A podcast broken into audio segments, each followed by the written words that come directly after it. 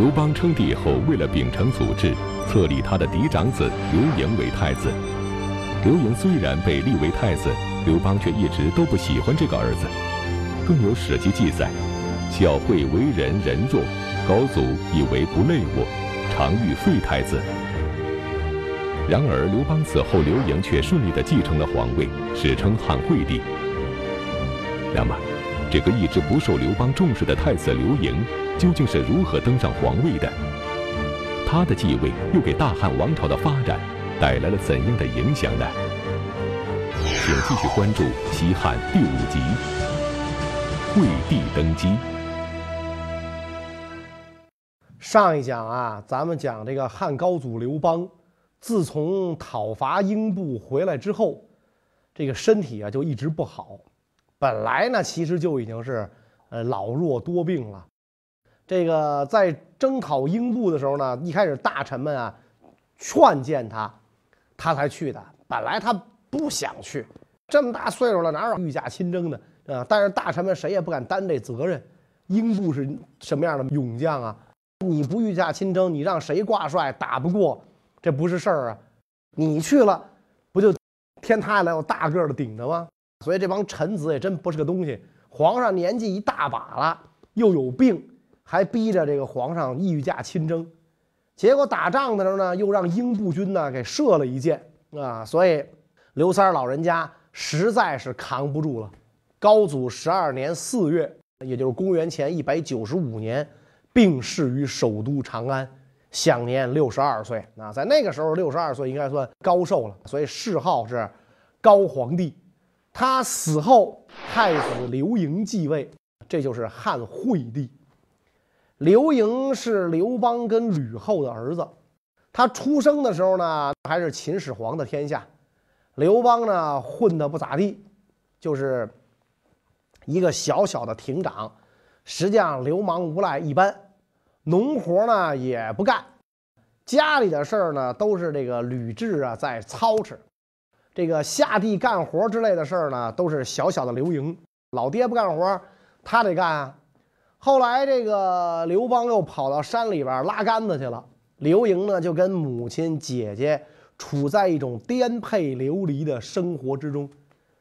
后来呢，这个妈跟爷爷啊，就是这个吕后啊和刘太公被这个楚军呢抓去了，他跟姐姐还有父亲一起逃跑。咱们前面讲过。结果这个老爹心狠呐，几次想把他们俩扔下车去，以便跑得快一点。幸亏是刘邦的属下夏侯婴，就是看不惯刘邦这个德行样，抱怨刘邦不应该这样对待亲生骨肉，下车把他们姐弟俩又抱上了车。直到后来，姐弟俩呢被送到了关中，才在这个这个根据地啊过上了安宁的生活。不至于这样颠沛流离。等到这个刘邦消灭了项羽的势力，取得楚汉战争的胜利，就立了刘盈为太子。这个时候的刘盈啊，才刚刚九岁，童年的苦难啊，总算是没有白受。这个时候已经是国之储君了，老爹又那岁数了，万一哪天嘎嘣了，自己就可以身登大宝。虽然刘盈是合法的皇位继承者，但是他的登基过程却并不是一帆风顺。他被立为太子后不久，就有一个新的威胁出现在他和他的母亲吕后的面前，这让他们母子俩一度陷入到极度的恐慌之中。那么，这个新的威胁究竟是什么呢？这个威胁就是刘邦娶的这个。戚夫人和戚夫人为刘邦生的儿子刘如意。要说到戚夫人，还得从楚汉战争里说。这个项羽分封完了，很多人不满。秦朝虽然完蛋了，但是大家呢还经常打仗。秦失齐路，天下共逐之。公元前二百零五年，项羽率兵北上攻打齐国，刘邦一举攻占了项羽的都城彭城。这个项羽闻讯大怒，亲率三万精兵排山倒海般猛扑回来。刘邦率兵是奋力抵抗啊，但是乌合之众不是项王精兵的对手，招架不住，是败阵而逃。项羽不容刘邦有喘息之机，亲自率兵追赶，打得刘邦是溃不成军，落花流水。当刘邦单枪匹马逃到曹州东南二十余里的戚家村的时候，刘邦已经是筋疲力尽，几天几夜，担惊受怕，吃不好，睡不着，感到是走投无路。这个时候天色渐晚。刘邦下了战马，刚刚在村头一株古树下，这个休息了一会儿。啊，刚一合眼，听到马嘶人喊，嘈杂成一片，追兵到了。啊怎么办？难道说我刘邦该命丧此地吗？正在仰天长叹之际，猛然瞥见一户人家花园里边有一老翁和一年轻女子。正在辛勤劳作，整理花枝。刘邦来不及多想啊，赶忙走上前去啊，跟这个老翁和姑娘说：“我乃汉王刘邦手下，被人追赶，希望老翁与姑娘鼎力相助。”姑娘急中生智，用手就指了指园中的一个枯井。老翁会意，就把刘邦拉过来：“爷，您藏这里边吧。”刘邦就躲在这枯井里边。战马怎么办呢？姑娘聪明啊，拿根木棍啪啪啪打了战马几下，战马一溜烟儿就往村外就跑了。等到追兵走远，刘邦得救了。到了晚上，老翁把女儿叫来置办酒菜为刘邦压惊。这时候，刘邦知道恩人姓戚，是戚家村一位花农。这个姑娘呢，是老头的女儿，年方十八，眉目俊秀，天仙一般呢。刘邦是顿生爱慕之心啊！这这家伙，酒色财气样样都占嘛。一看见美女，眼珠子能掉地下。那您这时候还是逃难之身呢，看见美女走不动道了，又敢于弃世妇女救命之恩，所以就跟这个戚家人说了：啊，我就是汉王刘邦。妇女俩一听，急忙双膝跪倒在地。小民不知汉王在此，有眼不识泰山，招待不周，还望恕罪。刘邦说：“哪里哪里，快快起身，是吧？说我感谢你们俩呀，救命之恩。将来如果寡人得了天下，就要封你闺女做贵妃。”戚家妇女一听，高兴啊，再一次叩头谢恩。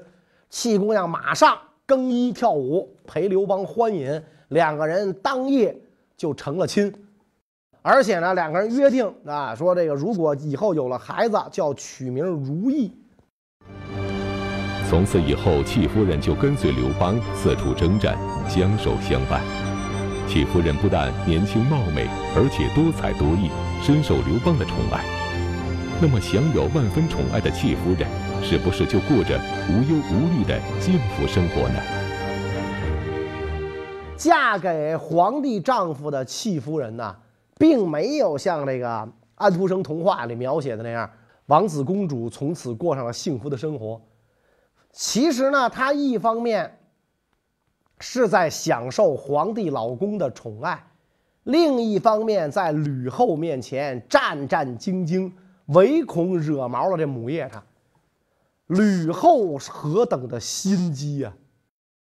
他跟刘邦患难夫妻，而且吕后在这件事上肯定非常不爽。老娘在楚军营中做人质，随时都可能被项羽下了锅煮了。你老小子跟那儿又玩花姑娘去了，所以他非常生气。当然了，他不会当着刘邦的面为难戚夫人，背地里对戚夫人是恨得要死啊！你想这个。一般的人说争风吃醋这种事儿不至于惹出人命案来，后宫里边这争风吃醋就是你死我活呀。刘邦就是一个下贱坯子，好色的要命。戚夫人又那么漂亮，吕后徐娘半老，所以你想这吕后，她觉得自己的威胁太大了，背地里啊就变着法儿的整这个戚夫人。戚夫人单纯善良，没见过世面。他天真的认为自己只要在皇宫里边安安分分，把皇上伺候好，不得罪别人，就会相安无事。但是他没有料到皇宫里的一切错综复杂，步步惊心。他更要命的问题是，把刘邦当成了唯一的救命稻草，不会笼络人心，没有建立自己的粉丝团，没有自己的党羽，除了刘邦之外，没有人把他放在眼里。吕后恰恰跟他相反，啊，别看蛇蝎心肠、菩萨面孔，因人而异，或送美女，或送珠宝，是广结善缘。戚夫人在吕后眼里呀，就是一朵温室里娇艳的小花儿，掐死她不费吹灰之力。但是呢，现在不是时候，别着急。别看你今天跳得欢，来年我让你拉清单。吕后在等待着更好的机会，什么机会呢？皇上驾崩的那一天。在这个皇宫里边啊，待的时间长了呀。这个在经过长期的耳濡目染，戚夫人也逐渐意识到自己处境危险。有老爷子罩着，还能过几天好日子，但刘邦不可能一辈子罩着他呀。他都年过花甲，自己这个二郎当岁，青春年少是吧？如花的年龄，老天有眼呐！这时候，戚夫人为刘邦生了一个儿子，这可是天大的喜事儿。没有儿子的时候，戚夫人是一心一意侍奉丈夫；有了儿子，加上形势所逼，戚夫人就开始打起了小算盘。要是我的儿子当了太子，万一老家伙有个三长两短，我儿子就会登上皇帝宝座，我就是皇太后。那个时候，谁能把我怎么样呢？戚夫人真的是异想天开，她认为立谁为太子就是皇上一句话的事儿，那就这人很傻很天真。所以这个有一天晚上侍寝之前啊，他就跟刘邦哭诉说：“达令啊，你看我们母子俩无依无靠啊，要是你嘎嘣了，我们怎么过呀？恐怕这个吕姐姐不会放过我们。与其那时候被人害死，不如现在我们死了算了。”刘邦本来就是心太软，又很爱这个戚夫人。一看戚夫人这模样，就动了心了，在心里就比较刘盈跟戚夫人的儿子刘如意。他觉得这个刘盈啊，木讷老实、敦厚善良，而刘如意机灵活泼、有见识、有决断，很像自己，所以这个心呢，就这个时候就逐渐偏向到了刘如意一方。刘如意一直是刘邦最喜爱的儿子。又加上如意的母亲戚夫人，自己最宠爱的妃子，日夜在跟前哭诉要立如意为太子。刘邦终于决定更换太子。那么决心废长立幼的刘邦，究竟是如何实施他的计划的呢？刘邦呢，首先封刘如意为王，就是赵王。第二步呢，就是有一次在这个早朝上，刘邦就放风。说自己有意立刘如意为太子，问一下大臣们，说你们觉得怎么样？这件事儿啊，以前是没漏过一点风声的，否则的话一定会胎死腹中，因为吕后会千方百计的阻挠，所以刘邦没跟任何人讲，结果就就在这个朝堂上就公开就把这件事儿就说出来了，文武百官是面面相觑。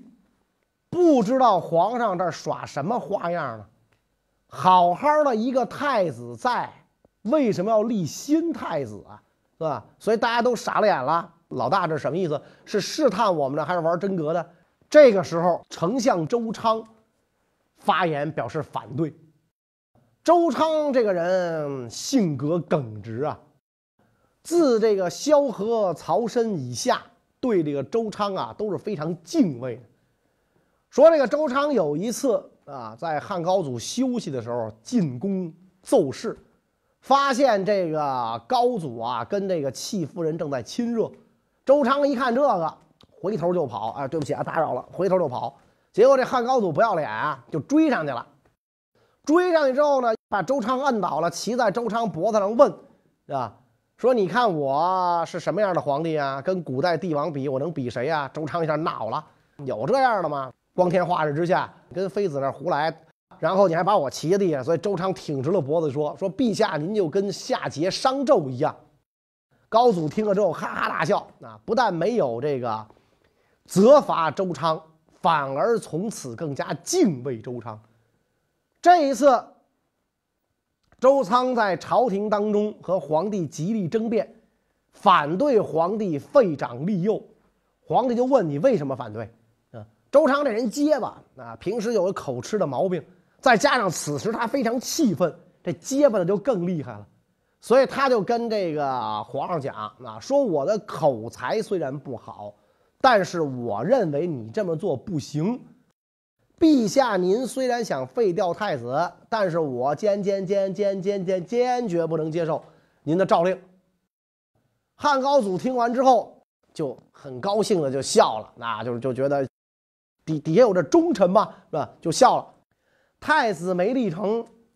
这戚夫人是大失所望，寝食难安，一遍又一遍的在刘邦面前就哭诉。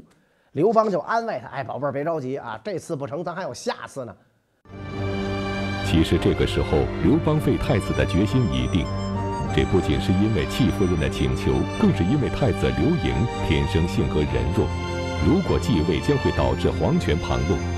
而如意虽小，但在长相性格上更像自己。刘邦想要再废太子的消息，很快传到了吕后的耳朵里。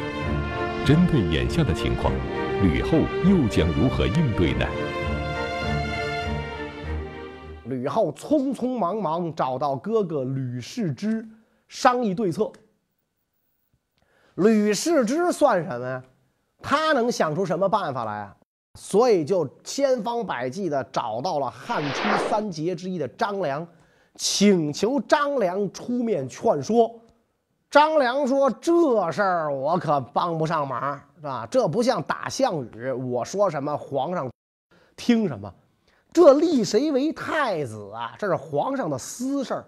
皇上不喜欢你妹子，那喜欢戚夫人，他要立刘如意，我就是一百个张良去了说也无济于事啊。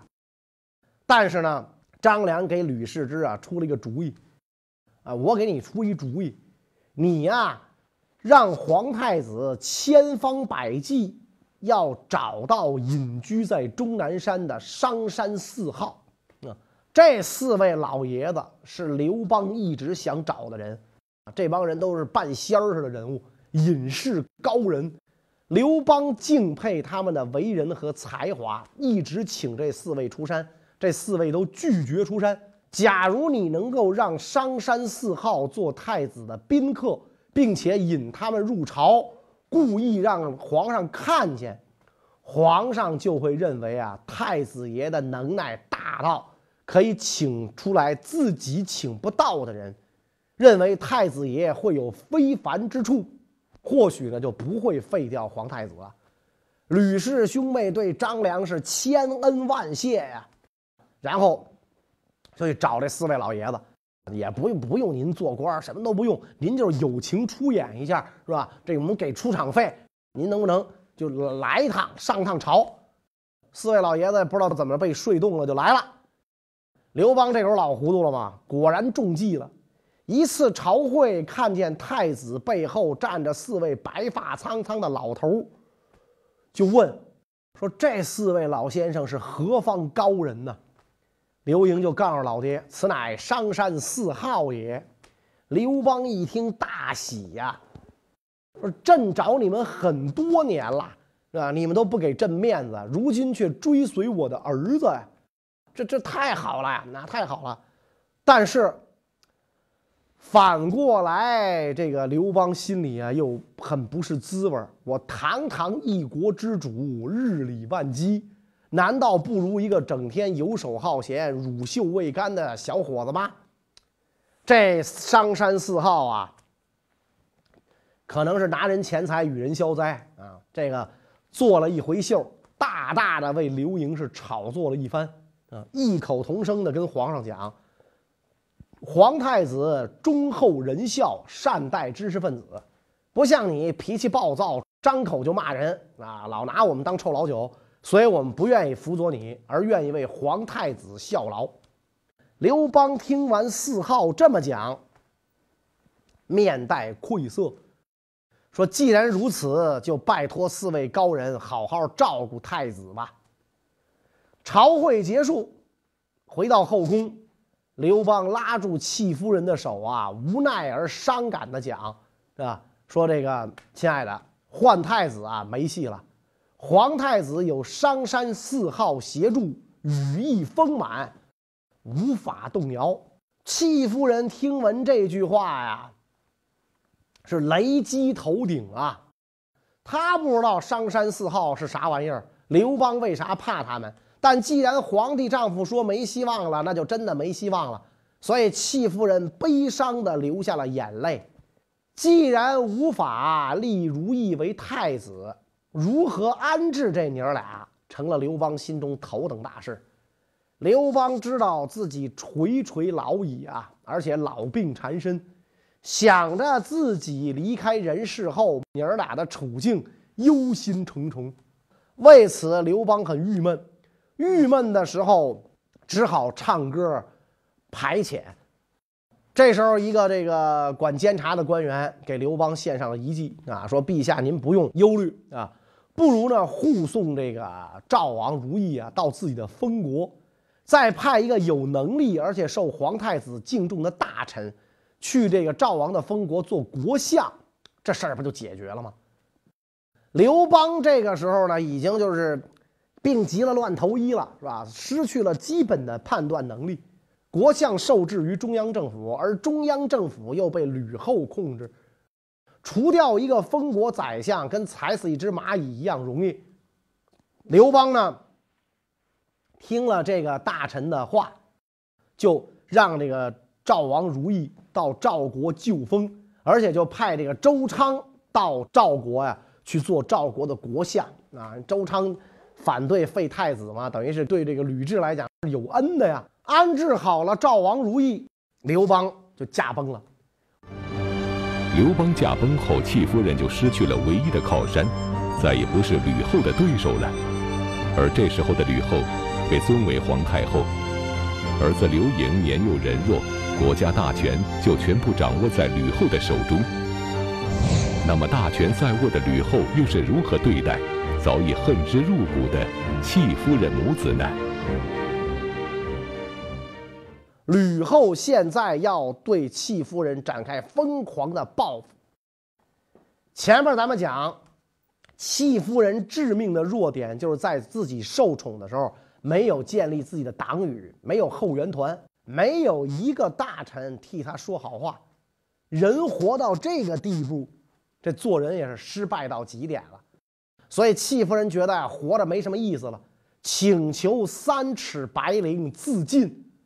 追随先帝而去，但是呢，吕后拒绝了他，不能这么便宜了你戚夫人，我要把戚夫人打入冷宫，囚禁在特别监狱里边，把她的这个头发，你不是一头秀发吗？一根一根的给你往下扯，不用剪子，不用刀，一根一根往下薅，然后用这个铁链拴住脖子，穿上囚衣，每天这个捣米、舂米。